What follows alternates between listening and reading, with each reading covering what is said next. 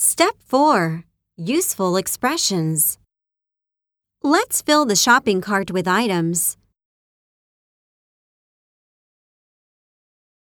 Let's walk through in the frozen food section. I need to select some fresh vegetables. I need to browse the seafood section. Did you exchange that item? Did you look at the expiration date? I don't like to stand in line at the register. I don't like to carry the groceries.